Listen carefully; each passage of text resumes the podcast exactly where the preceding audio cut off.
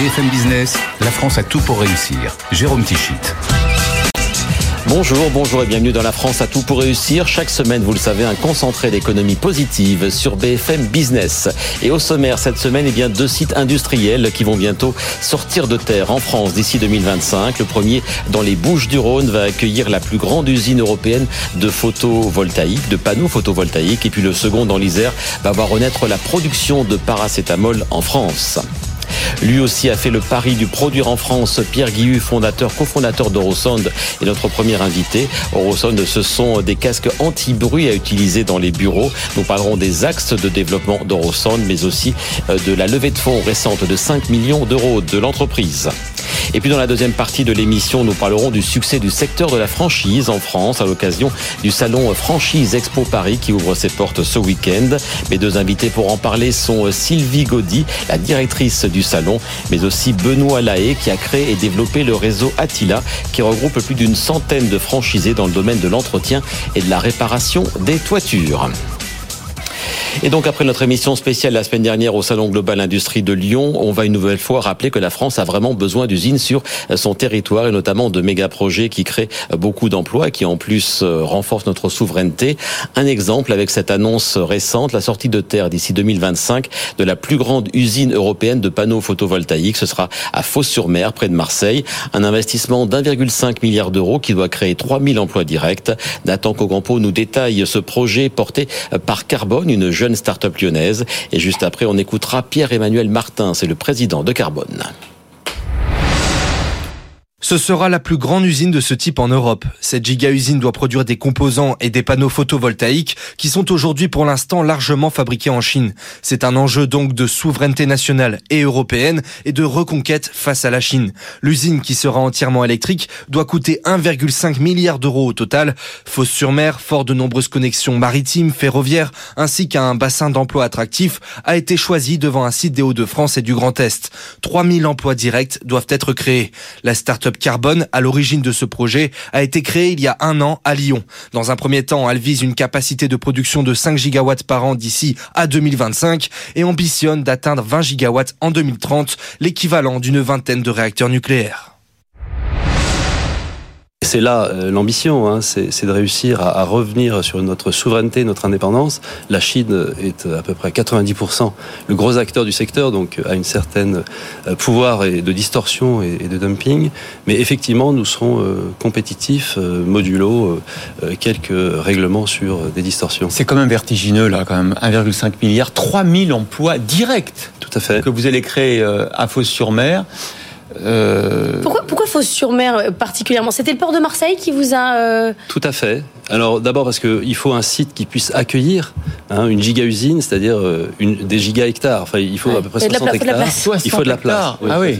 ah, oui. Des bâtiments font 35 euh, hectares, mais après il faut des aménagements. Puis surtout, on, on, veut de la place pour pouvoir faire une usine 4.0 qui puisse accueillir dans de bonnes conditions nos collaborateurs.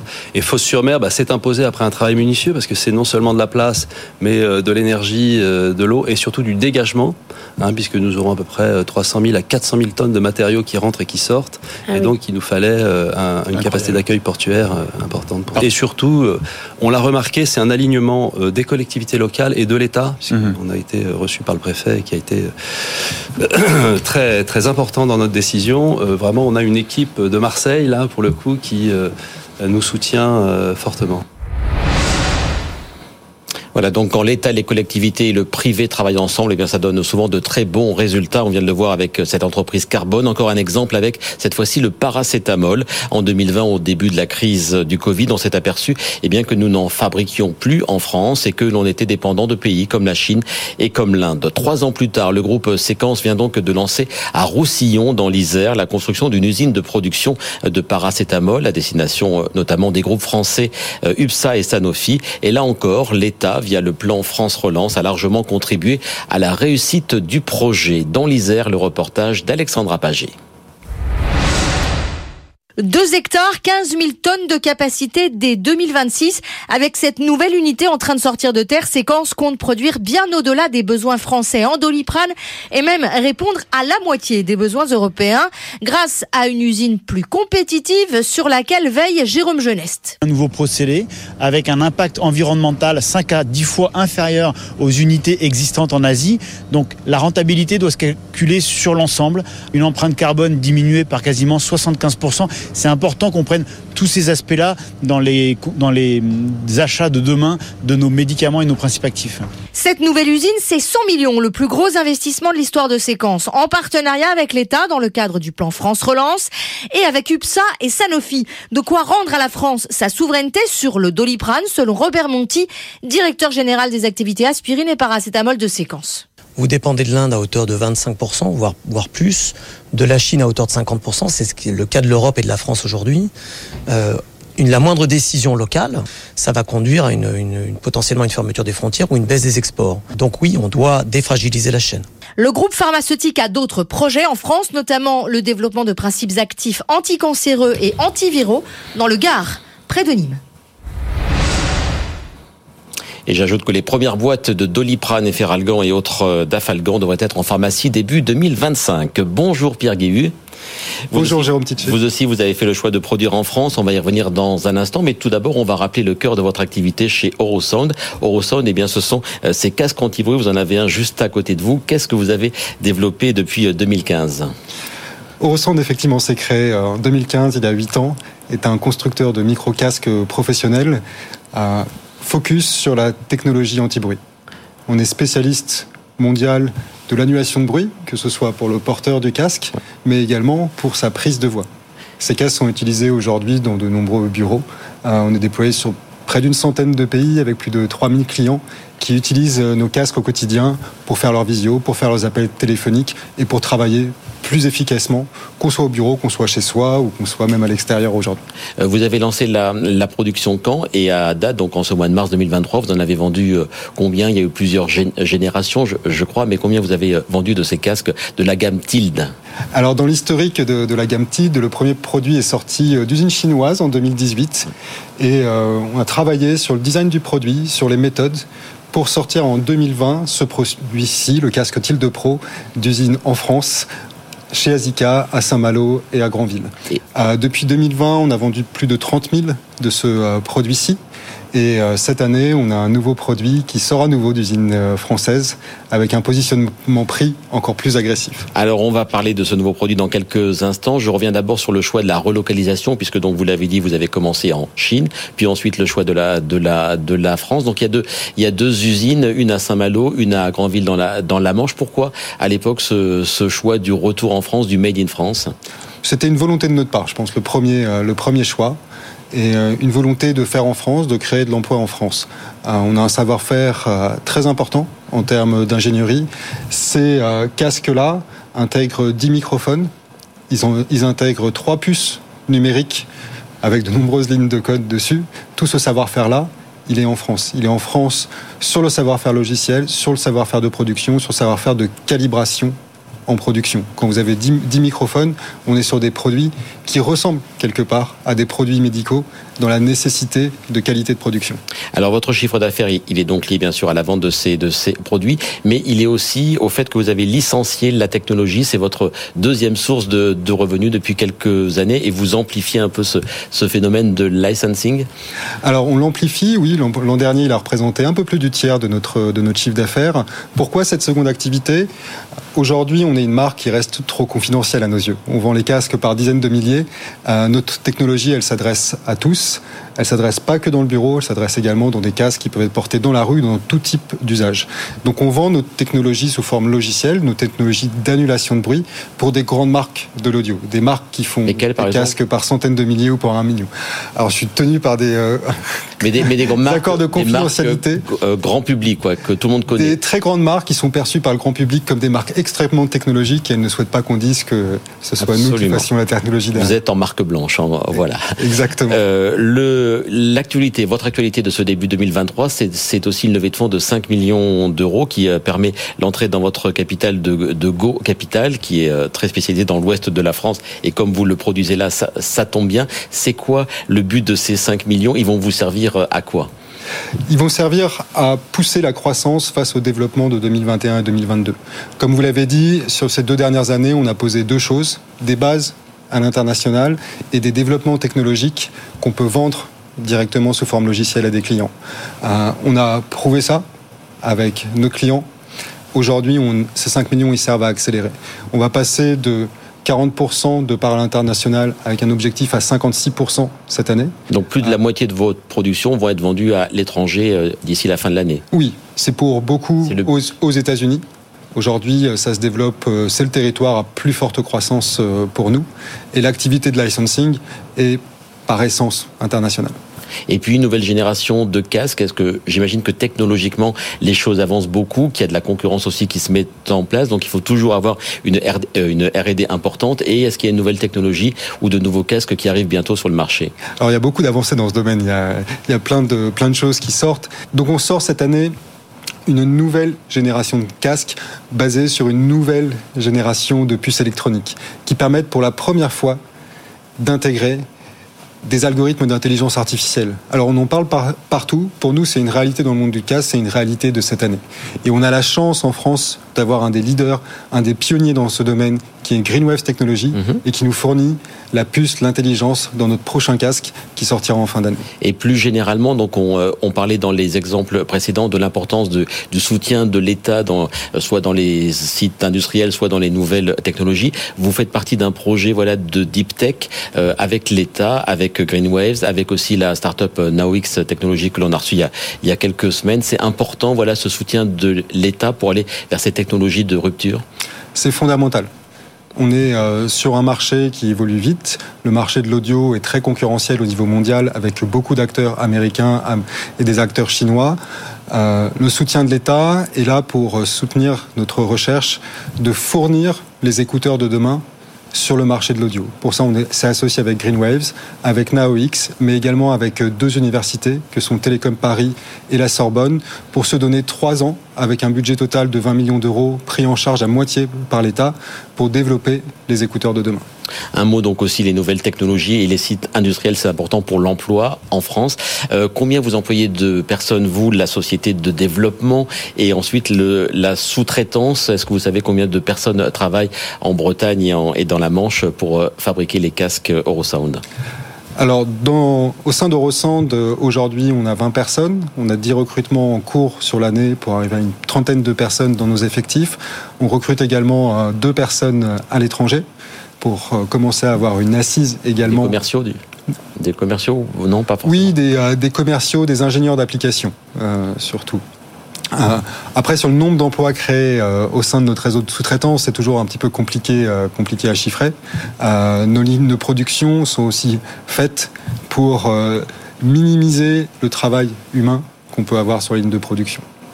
Merci beaucoup Pierre Guéhu d'avoir euh, d'être venu sur le plateau de la France à tout pour réussir pour nous parler donc des projets d'Orosound qui vient de lever il y a quelques semaines 5 millions d'euros, start-up qu'on suit depuis longtemps et le succès va être au rendez-vous encore longtemps, vous le souhaite. Merci beaucoup d'avoir été notre invité. Merci beaucoup. On poursuit sur un tout autre secteur à présent, celui de la franchise, puisque c'est ce week-end que s'ouvre à Paris, c'est ce dimanche, donc euh, franchise Expo euh, Paris. Pour en parler, deux invités. Bonjour Sylvie Gaudy. Bonjour Jérôme. Vous êtes la directrice du salon, ainsi que Benoît Lahaye. Bonjour. Bonjour Jérôme. Vous êtes le président et fondateur du réseau Attila. On est là dans le domaine de la maintenance et de l'entretien des toitures. Et depuis presque les débuts de la société Attila, vous avez fait le choix du système de franchise. On va commencer avec vous, Sylvie Gaudy, directrice donc de ce salon 2023. C'est la 41e édition, salon créé en 1981. On est à un an des JO. J'ai l'impression que vous avez fait vôtre la devise un peu euh, olympique, plus grand, plus haut, plus fort. C'est un peu le, le résumé de cette édition 2023. C'est très gentil, mais merci beaucoup. Oui, oui, on essaie euh, vraiment de développer euh, ce secteur secteur qui de lui-même se développe, euh, on va dire, de, de, manière exponentielle, puisque on est sur une croissance du nombre de réseaux. On est à 1972 réseaux aujourd'hui qui, qui opèrent en France euh, pour presque 830 000 points de, points de vente. Donc euh, il y a une belle croissance de ces niveaux-là. Oui. Et un chiffre d'affaires, je crois, qui frôle les 77 milliards d'euros. Hein, Exactement, 77 milliards d'euros. Et je rajouterai un dernier chiffre, c'est le nombre d'emplois créés direct ou indirect par le modèle de la franchise qui est aux alentours de 830 000.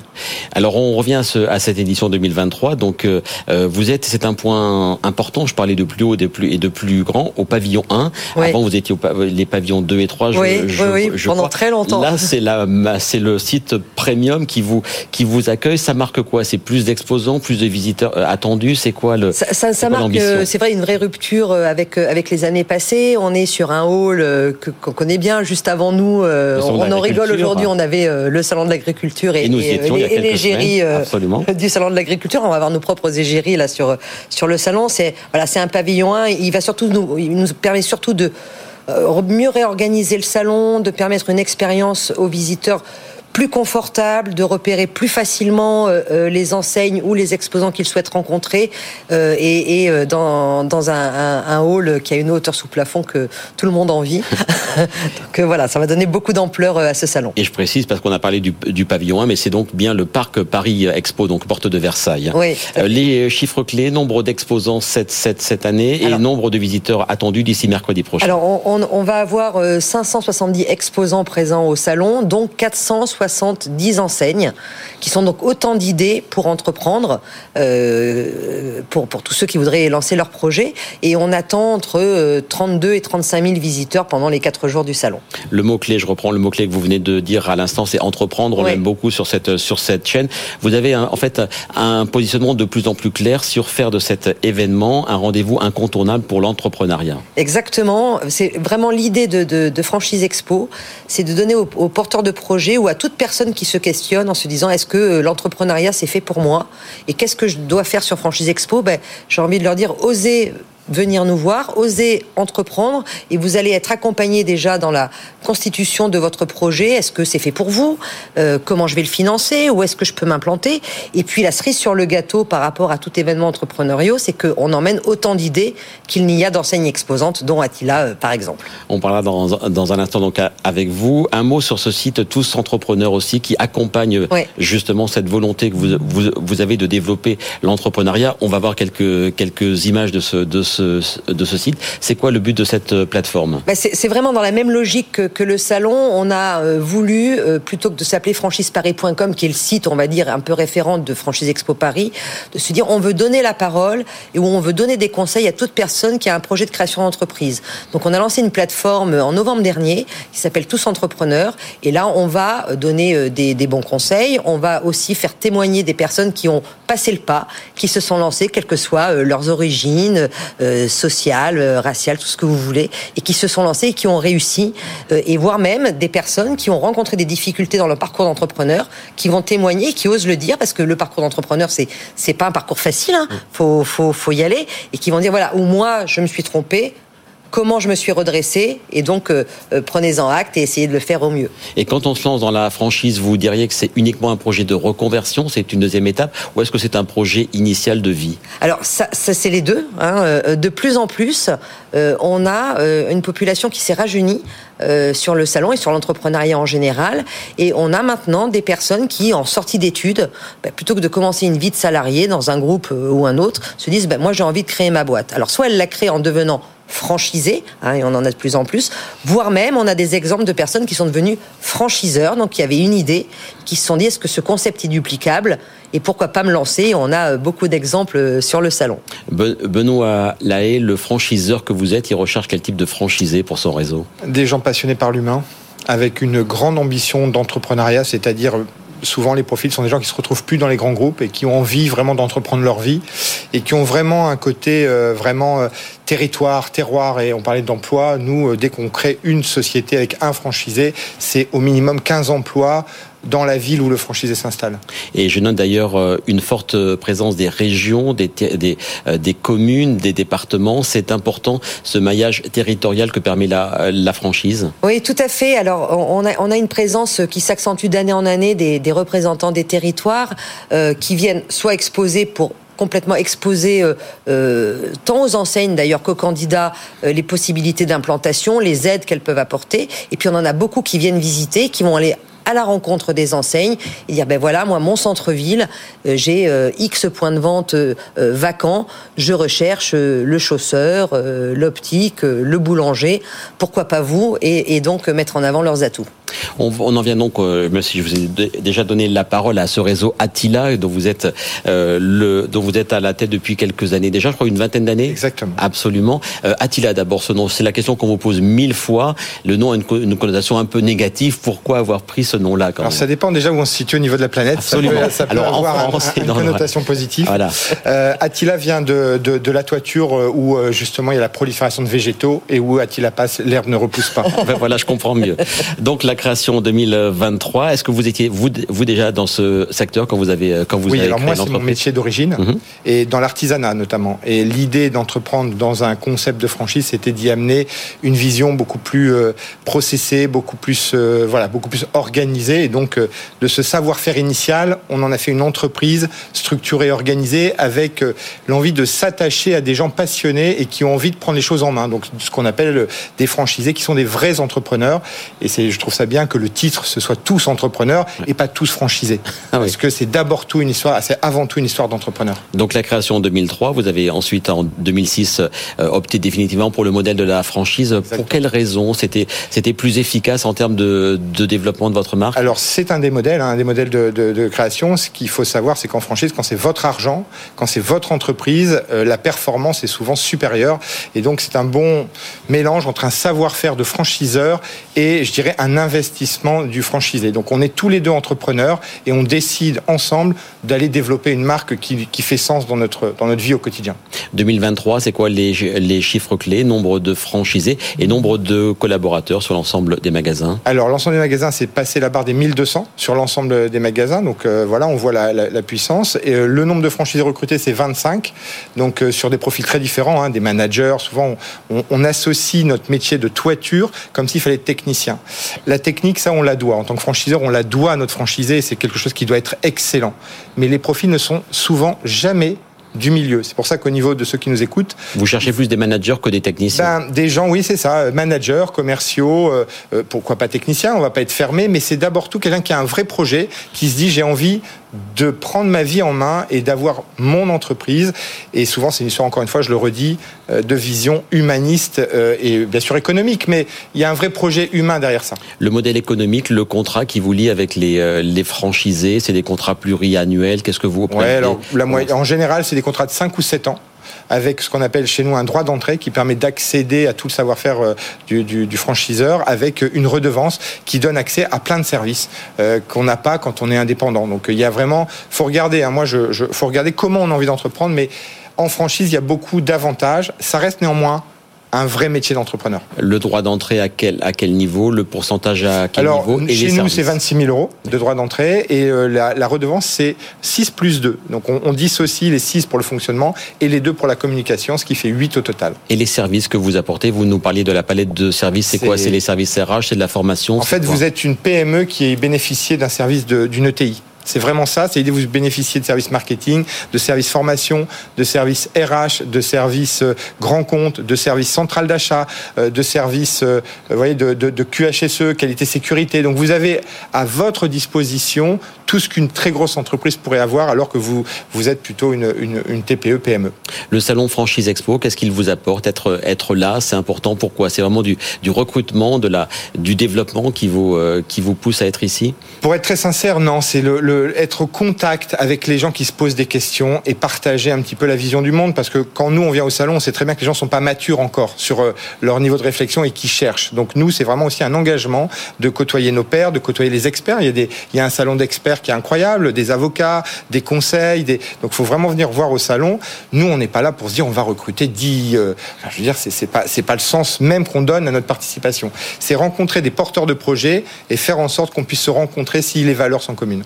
Avez combien à l'heure actuelle de euh, franchisés? Vous me parliez un nombre de collaborateurs, mais je crois qu'il y a, une, a 60 une collaborateurs. Centaine, et une centaine, je veux dire. Euh, on a de... 120 franchisés. Voilà. Et votre objectif, c'est le Alors, l'objectif final, c'est 350. À quel horizon Alors 200 précisément à 2025. Donc on va accélérer. Il y a, il y a une accélération aussi en interne. C'est-à-dire que c'est aussi un point important. C'est quand les franchisés vont bien, bah, ils ouvrent un point, deux points, trois points. Donc on va avoir une accélération externe et une accélération interne. On parlait avec Sylvie Gaudy du maillage territorial. Vous êtes présent vraiment dans toutes les ouais, régions de France C'est un des savoir-faire du franchiseur, savoir découper des territoires pour pouvoir euh, garantir ou du moins performer sur la, le, le, le, maillage. Donc nous, c'est des maillages en effet de nous, c'est en nombre de toits, 7500 toits professionnels.